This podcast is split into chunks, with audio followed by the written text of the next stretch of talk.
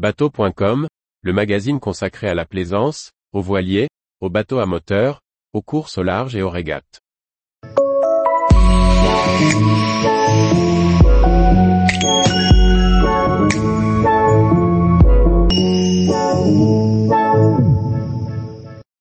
Coquillages et crustacés en détresse au milieu des déchets plastiques, faites les bons éco-gestes.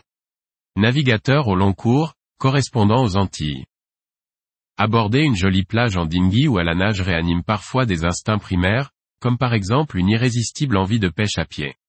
Hélas, le premier butin rencontré n'est, en général, que déchets plastiques et immondices variés. Recevant des amis pour quelques jours, lors d'une escale amienne, un projet de Robinsonade improvisé sur l'adorable berge voisine ne tarde pas à être clairement exprimé par l'équipage. Allons ramasser des coquillages qu'on peut manger, c'est toujours très festif comme activité. Allez hop, tout le monde dans l'annexe, direction la chasse au burgo et autres berniques. Le temps de haler la légère embarcation sur le sable blond, la dure réalité inflige une claque sévère à la poésie du moment.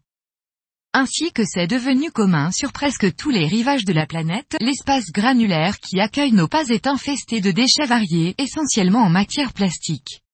Une désolation. Et il y a pire car nombre de ces objets et particules de toute taille constituent autant de poisons et de pièges qui déciment la faune et la flore maritime. Alors, on déambule, les pieds dans le sable, en songeant avec dépit que chacun de nous a sa part de responsabilité dans la gabegie qui a conduit à cette situation anormale et regrettable. Toutes ces adorables menus plages, blotties au fond de quelques criques sauvages, étaient encore immaculées, il y a seulement quelques décennies. Difficilement accessible par la terre, on y venait en barque, en quête de bois flottés cadeaux de la mer aux artistes qui savent les valoriser dans des œuvres à l'émouvante simplicité. Beaucoup de petits gestes qui, malgré leur apparente insignifiance peuvent influer dans le bon sens. Bien entendu, et il est à peine envisageable de collecter soi-même tous ces sacs plastiques, bouteilles, bidons, filets de pêche et autres débris épars afin d'en assurer une élimination intelligente. Car dans ce cas, non content d'envahir l'annexe et de créer quelques amertumes plus ou moins discrètes au sein de l'équipage, une question épineuse va inévitablement se poser. Maintenant, que faire de tout ça? Tant s'en faut. Nombre d'îles paradisiaques et de rivages enchanteurs sont situés dans des pays où la propreté du littoral n'est pas une préoccupation prioritaire et on peut l'admettre aisément.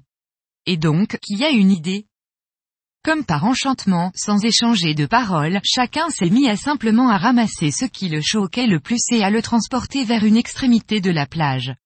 Un regroupement naturel de cochonneries, sans doute initié par le mouvement des marées, avait déjà constitué un petit tas. Situé légèrement en retrait, il semblait servir à éloigner les laideurs des regards immédiats de nouveaux arrivants. Alors, nos pas nous y conduisaient machinalement, comme ceux qui nous guident quotidiennement vers un lieu de collecte organisé. Effectivement, ces actions anodines, dérisoires à première vue, ne peuvent mener rapidement à une élimination responsable des polluants ainsi rassemblés. C'est indéniable. Par contre, et sans être exagérément optimiste ou naïf, il est permis d'espérer quelques positifs effets induits. Parmi ceux-ci, il en est certains qui remarqueront les polluants regroupés en tas. Ainsi, il se pourrait bien que quelques-uns soient tentés de s'interroger sur cette bizarrerie. C'est déjà quelque chose. Et puis encore, osons espérer, pourquoi pas, que d'aucuns ressentent de la motivation pour adopter le même comportement. Sans aller jusque-là, à minima, ceux qui ont l'habitude de participer activement à la gabegie en laissant leurs propres déchets derrière se sentiront plus gênés de le faire, à cet endroit. Résultat, moins de sacs à glaçons et de bouteilles de soda vide, moins de tubes de crème solaire asséchés ou autres emballages de nourriture. Nul doute que nombre de responsables, dans les autorités locales, auront alors à cœur d'organiser un ramassage de CETA. N'ayant plus à assumer la pénible tâche de collecte préalablement réalisée par de simples promeneurs, le budget à mettre en œuvre en sera nettement inférieur. Peut-être bien que les usagers les mieux lotis en termes de capacité de transport se sentiront plus fréquemment motivés pour procéder à un déménagement vers la plus proche déchetterie. Moralité, aussi minime soit le geste que nous faisons en faveur de l'environnement, il sera toujours préférable à l'inaction. Tous les jours, retrouvez l'actualité nautique sur le site bateau.com.